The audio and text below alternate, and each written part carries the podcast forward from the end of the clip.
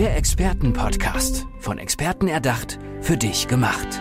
Experten aus nahezu allen Bereichen des Lebens geben wertvolle Tipps, Anregungen und ihr geheimes Know-how weiter. Präzise, klar und direkt anwendbar. Von A wie Affiliate bis Z wie Zeitmanagement. Der Expertenpodcast macht dein Leben leichter. Sie liebt die Natur und sie kann sich tatsächlich zwischen Meer und Bergen entscheiden. Das, was ich so gar nicht kann. Andrea ist hier. Hi. Sandra Scharf. Hallo, schön, dass du da bist. Ja, voll schön, dass ich da sein darf. Was ist es denn jetzt bei dir, Meer oder Berge? Mm, also müsste ich mich jetzt wirklich auf diese eine Sache festlegen, dann wäre es doch das Meer, ja. Weil du am Kitesurfen hängen geblieben bist, hast ja. du mir vorher noch so ein bisschen verraten. Ja. Bin ich natürlich auch ganz neugierig, denn du bist Designerin. Ähm, es geht um Entwicklung von Mode, Kollektionen, Grafiken und digitalem Content. Erzähl mir mal mehr, füll mir das Ganze mal mit Bildern, gerne von Meer und Bergen auch. gerne von Meer und Bergen.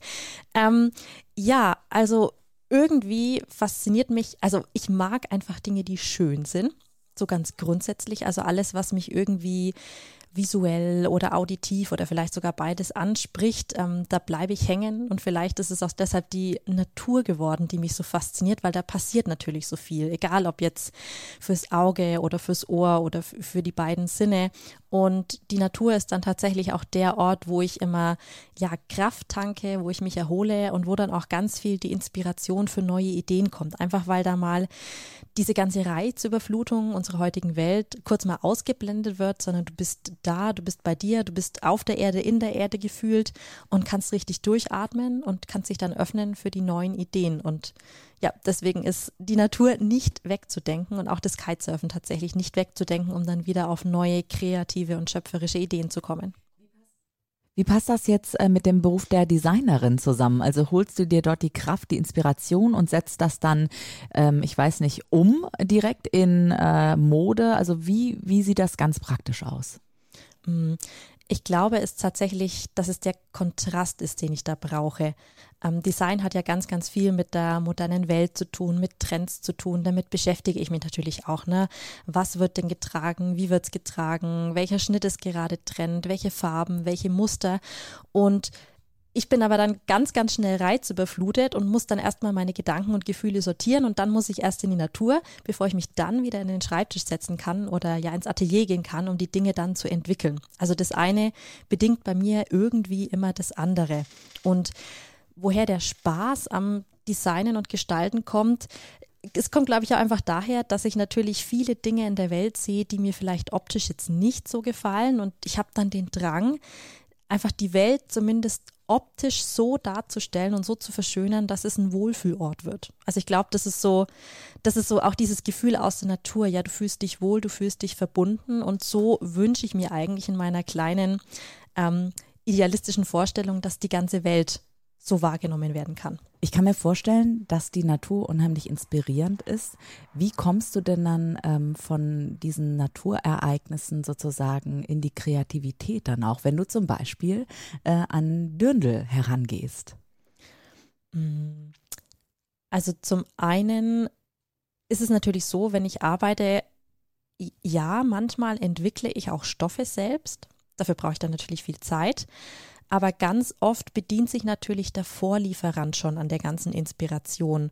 Und wir haben aktuell tatsächlich den Trend, dass die Natur als sehr, sehr große Inspirationsquelle hergenommen wird und jetzt zum Teil schon ganz viele Strukturen, Farben, Formen, Muster in die Stoffe geflossen sind. Das heißt, wenn man zum Beispiel an diese Felsstrukturen vom Grand Canyon denkt, die ja schon so leicht, ja, schwimmende Linien sind, sowas findet sich jetzt dann auch in der Stoffwelt wieder. Und sowas habe ich dann zum Beispiel auf den Stoffmessen der Welt entdeckt. Und ähm, dann bin ich natürlich, mein Naturherz schlägt dann natürlich Riesensprünge, ähm, weil ich dann diese Inspiration direkt übernehmen kann. Wohingegen bisher in den letzten Jahren war die Inspiration für Dirndl so ganz allgemein im Markt sehr, sehr barocklastig, ja, sehr traditionslastig, auch was die Musterung der Stoffe betrifft. Und dieses Muster wird jetzt so dermaßen krass aufgebrochen und geht jetzt, mag es Zufall oder Schicksal sein, geht jetzt eben genau in diese Richtung, in die ich eh schon immer mir gewünscht habe, meine Dirndl zu entwickeln. Und dann kommt es mir natürlich sehr gelegen. Das heißt, der ein oder andere Animal Print oder das ein oder andere Animal Muster wird jetzt dann vielleicht Einzug in meine Kollektion halten. Wunderschön. Ähm, jetzt hast du heute gar kein Dirndl an. Wir reden trotzdem über Dirndl. Was trägst du denn heute? Du bist eher sportlich unterwegs, weil du ja auch im Sport mehr oder weniger zu Hause bist, oder? Genau. Ähm, auch immer ein ganz spannendes Thema ich finde, wir Menschen sind ja alle super facettenreich und die Facetten dürfen gerne mal auch ein Pol sein oder eine Polarität. Und bei mir ist das ganz krass. Also so gern ich sehr, sehr weiblich gekleidet bin, auf, auf der Bühne stehe, vielleicht sogar im Dirndl, genauso gern bin ich draußen in sportlichen Klamotten am Strand und am Kitesurfen. Also das sind zwei natürlich völlig unterschiedliche Welten und auch völlig unterschiedliche Gefühlslagen. Also bei den, bei den Dirndeln geht es wirklich um, um Stärke, um Weiblichkeit, um Präsenz und bei der sportlichen Mode, da geht es dann eher um die Leichtigkeit im Leben, um die Gemütlichkeit und um dieses Wohlfühlgefühl, von dem ich vorher schon erzählt habe. Und ähm, wieso hast du dich genau dafür entschieden? Also irgendwann kam ja bei dir sicherlich der Moment, okay, ich werde jetzt Designerin. Aber nicht nur eben für Mode und Kollektion, sondern auch für Grafiken und für digitalen Content. Gab es da ein auslösendes Moment bei dir im Leben? Ähm, ich würde sagen, das ist Ergebnis des Entwicklungsprozesses. Also ähm, natürlich, ich bin gelernte Modedesignerin, ich habe mit der Kleidung angefangen, dann geht es ja der nächste Schritt. Du möchtest das fotografiert haben und du hast dann auch als Designerin so eine ganz bestimmte Version davon, wie das jetzt fotografiert sein darf oder wie das dann grafisch vielleicht auch auf der Website umgesetzt wird. Und ich bin halt so eine kleine Macherin. Ne? Ich bilde mir dann irgendwas ein und ähm, gebe es vielleicht erstmal ab an der Agentur, bin dann nicht so ganz zufrieden und dann entwickle ich bei mir irgendwo diesen Ehrgeiz, ach, wisst ihr was? Jetzt mache ich das einfach selber. Ähm, ja, und so passiert es dann. Und dann fuchse ich mich in, in Typografie ein oder, oder wie man Grafikprogramme benutzt. Also ich glaube, das ist eine meiner versteckten Stärken, dass ich dann sehr, sehr offen bin, Dinge zu adaptieren und dann für mich selber umzusetzen. Also egal, ob das jetzt dann eine Grafik ist oder vielleicht sogar der Text, der auf meiner Website steht. Da mhm. geht es einfach darum, dieses ganze Konzept, was ich in meinen Gedanken, in meinen Gefühlen habe, auch wirklich umzusetzen. Mhm. Wer kann jetzt zu dir kommen und mit dir zu zusammenarbeiten, die Menschen, die das gerade hören? Ähm, auf jeden Fall alle Damen, die Bock auf ein Dirndl haben, was wirklich ihren Charakter, ihre Persönlichkeit zeigt. Also wo sie dann keine Rolle einnehmen, sondern wirklich im Spiegel, sich im Spiegel sehen und sie selbst sind. Zu mir dürfen Menschen kommen, die ja, Lust haben auf qualitativ, qualitativ wertige, nachhaltige Streetwear, die einfach die Leichtigkeit des Surferlebens wiedergeben möchte. Und wenn eins von beiden auf dich zutrifft, dann darfst du sehr, sehr gerne zu mir kommen. ja gut, bei mir äh, triffst du genau ins Schwarze damit. Also ich liebe die Berge und ich liebe auch das Meer. Ähm, wie war das denn für dich, ähm, dass du irgendwann gesagt hast, okay, das Kitesurfen ist total mein Ding? Und auch wenn ich jetzt eher so vielleicht aus, kommst du auch aus den Bergen ursprünglich oder wie hast du die Liebe zu den Bergen entdeckt? Mm, gar nicht. Also meine, meine Großeltern haben mich immer liebevoll zum Wandern gezwungen, sag ah, okay. Ich. Und wie bist du dann zum Kitesurfen gekommen? Also durch äußere Impulse irgendwie? Mhm. Ähm, also natürlich, es hat beides ganz früh angefangen. Über diese Urlaube in Südtirol mit den Großeltern habe ich die Liebe zum Dirndl entwickelt, weil ich da zum ersten Mal erwachsene Damen im Dirndl gesehen habe und als Kind natürlich unbedingt so eins wollte. Und Kitesurfen kam natürlich Jahre später, nämlich ungefähr 20 Jahre später. Da war ich am Lago di Como, um einen Tag Urlaub zu machen und dachte eigentlich, ja, ich gehe jetzt ganz entspannt Sonnenbaden. Nee, da war da super windig und der ganze See war voller Kitesurfer. Und ich habe das zum ersten Mal gesehen und ich war so fasziniert davon, dass man quasi einen Drachen an sich gespannt hat und der zieht einen übers Wasser. Und da dachte ich, boah, das sieht so cool aus, muss ich jetzt auch ausprobieren. Ja, und dann Kurs gebucht, ausprobiert, zack und voll hängen geblieben. Ich muss mal gerade die Natur ein bisschen aussperren. Ich weiß nicht, ob die Zuhörerinnen und Zuhörer das auch hören. Also wir haben einen wunderschönen Wald neben uns, aber eben auch eine kleine Straße. Mhm. So, jetzt haben wir einmal alles ausgesperrt. Aber weißt du was, auch das gehört irgendwie zum Podcasten dazu. Oder? Ist halt echt. Ist halt Klar, echt, ist halt, ist halt echt. natürlich irgendwie, genau. Genau. Und was auch so echt ist, schön, dass du es ansprichst, ist, beim Kitesurfen, du brauchst ja den Wind, dass es funktioniert. Also ohne Wind kein Kitesurfen. Und du darfst es dann auch schaffen, ja, in diesen Einklang mit Welle und Wind zu kommen. Und erst wenn dir das gelingt, funktioniert dieser ganze Sport. Das heißt, hier geht es auch einfach darum, sich auf die Natur einlassen zu können und mit der Natur zu gestalten. Und das ist auch dieser, eine dieser wenigen Momente, wir kennen das alle, ja, wir sind ganz oft im Gedankenkarussell und in dem Moment, wo du im Wasser bist, Kitesurfen bist, bist du so präsent, dass du keine Gedanken mehr in irgendwelche Richtungen verschwenden kannst. Und dann hast du einen ganz freien Geist und ganz oft komme ich dann vom, vom Meer runter und habe irgendeine Idee, die dann ein Dirndl betrifft. Also so, so ganz random, total schräg, aber das ist dann, glaube ich, das Ergebnis von dieser puren Entspannung, die sich einstellt für mhm. den Geist.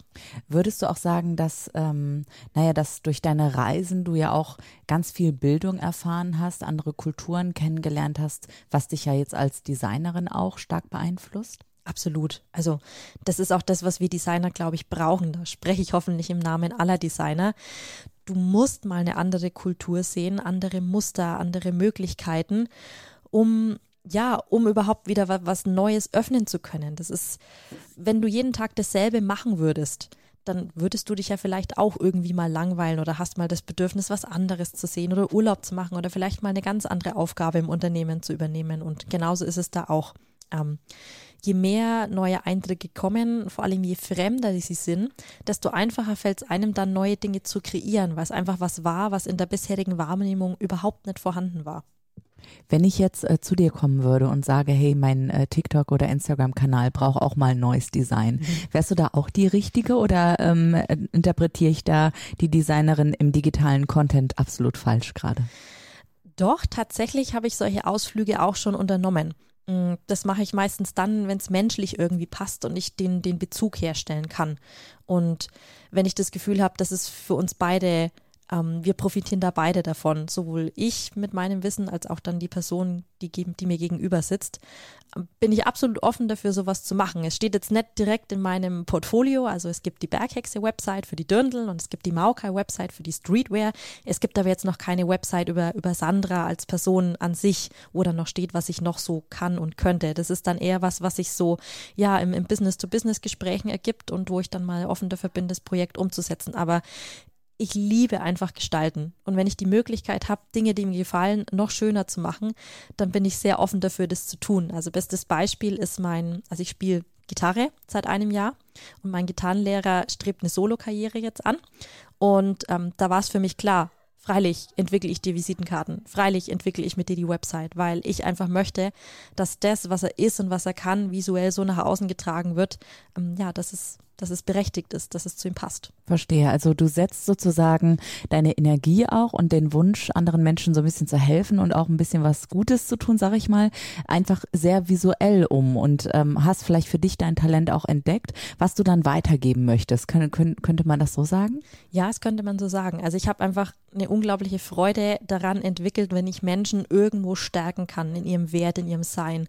Und wie gesagt, ich mache es jetzt nicht für jeden aktuell, ähm, aber wenn es passt und wenn die Chemie stimmt von Mensch zu Mensch oder von Künstler zu Künstler in dem Fall, ja, dann ist es einfach schön, einen Menschen ein Stück weit zu begleiten, so wie meine Dirndl vielleicht die Damen aufs Oktoberfest begleiten. Mhm. Ja, begleiten dann meine Visitenkarten Phil auf seinen ersten Präsentationen und Gigs. Mhm. Ich würde gerne nochmal auf die ähm, Dirndl oder auch auf die Streetwear vielleicht auch gucken, ähm, wie da so ein ganzer Weg ist, den du ja dann begleitest, von der Auswahl der Stoffe, den du gerade schon mal angesprochen hast, bis aber auch ja eben schon zu Farben, Formen, Muster, ähm, Schnitt und so weiter, bis zur Produktion und bis zum Verkauf. Machst du da alles selber? Hast du da Partner an der Hand? Ich möchte mir es gerne noch praktischer vorstellen können. ähm, das sind zwei verschiedene Welten ein bisschen. Also beim Dirndl ist es wirklich so, dass ich ganz, ganz viel selber mache. Das heißt, ich habe mein Schnittsystem für mich selber entwickelt, ich habe mein Lieferantennetzwerk aufgebaut, ich habe teilweise Lieferanten, die mir die Stoffe nach Wunsch und Vorstellung anweben. Macht zum Beispiel Sinn, wenn ich für den ganzen Verein einen Auftrag umsetzen darf. Und da begleite ich die Kundin wirklich vom, vom Erstgespräch bis zum fertigen Dirndl. Also es dauert immer so circa 20 bis 24 Stunden, bis das Dirndl auch genäht ist. Da sind ganz viele Raffinessen dran, da könnte ich jetzt wahrscheinlich Stunden drüber philosophieren, wie viele Gedanken ich mir mache, welche Farbe wo und wie und Highlightfarbe und so weiter und so fort. Aber das sind schon maßgeschneiderte Dirndl ja, auch, ja, die du für die Frauen dann machst? Richtig, richtig. Ah, okay. Ja, also die werden wirklich auf den Körper meiner Kundin zugeschnitten und so werden auch die Stoffe ausgewählt. Natürlich frage ich nach Lieblingsfarben oder nach Vorlieben, aber ich bin dann auch immer sehr, sehr ehrlich und sage so, was meine Erfahrung ist, ja, welche, welche Farbe ich jetzt an meiner Kundin sehe oder, oder welche Farbe ich jetzt empfehlen würde, dass es der Figur besser schmeichelt. Verstehe. Also, und wie ja. ist das bei der Streetwear? Ähm, da ist es ein bisschen anders. Ähm, da überlege ich mir natürlich vorher, wie ich das gerne hätte und wähle die Farben dann so aus, dass sie zu möglichst vielen Personen passt. Das ist jetzt auch nicht nur für Damen, sondern auch für Herren. Und das ist natürlich noch ein bisschen komplexer zu gucken, welche Farbe funktioniert denn vielleicht für beide Geschlechter. Wobei mein Herz schlägt auch so ein bisschen für meine Crop-Geschichten, also für alles, was so ein bisschen bauchfrei und ladylike dann doch ist. Mhm, okay. Sagt Sandra Scharf, sie ist Designerin und wie ich jetzt gerade erfahren habe, also sie macht euer Dirndl auf euren Körper genau und zwar mit Farben, Formen und Figur betont, so wie es euch da draußen passt. Und coole Streetwear macht sie auch, um so ein bisschen vielleicht auch den äh, Kitesurfer-Lifestyle äh, ja in die Alpen zu bringen. Man könnte es doch auch irgendwie verknüpfen, oder? So Kitesurf-Partys in den Alpen, fände ich cool. Ich würde hingehen. Ja, klar. Also natürlich, in Österreich gibt es viele Hochgebirgsseen, wo man Kitesurfen kann und auch am Lago di Como sieht man natürlich die Alpenspitzen. Ja. Ja, das ist natürlich traumhaft schön. Sandra Scharf, danke schön, dass du heute bei mir im Podcast warst. War eine große Freude. Und jeder, der mal ein paar Bilder dazu sehen möchte von der Designerin, weil hey, Podcast kann viel, aber Bilder dann doch noch nicht, geht auf ihre Homepage. Nenn doch mal bitte deine beiden Homepages nochmal. Genau, für die Dirndl ist es berghexe.de und für die Streetwear ist es maukai.de. Okay, ich bin raus, ich muss surfen und zwar im Internet. Ciao, danke Sandra. Gerne. Der Expertenpodcast, von Experten erdacht, für dich gemacht. Wertvolle Tipps, Anregungen und ihr geheimes Know-how. Präzise, klar und direkt anwendbar. Der Expertenpodcast macht dein Leben leichter.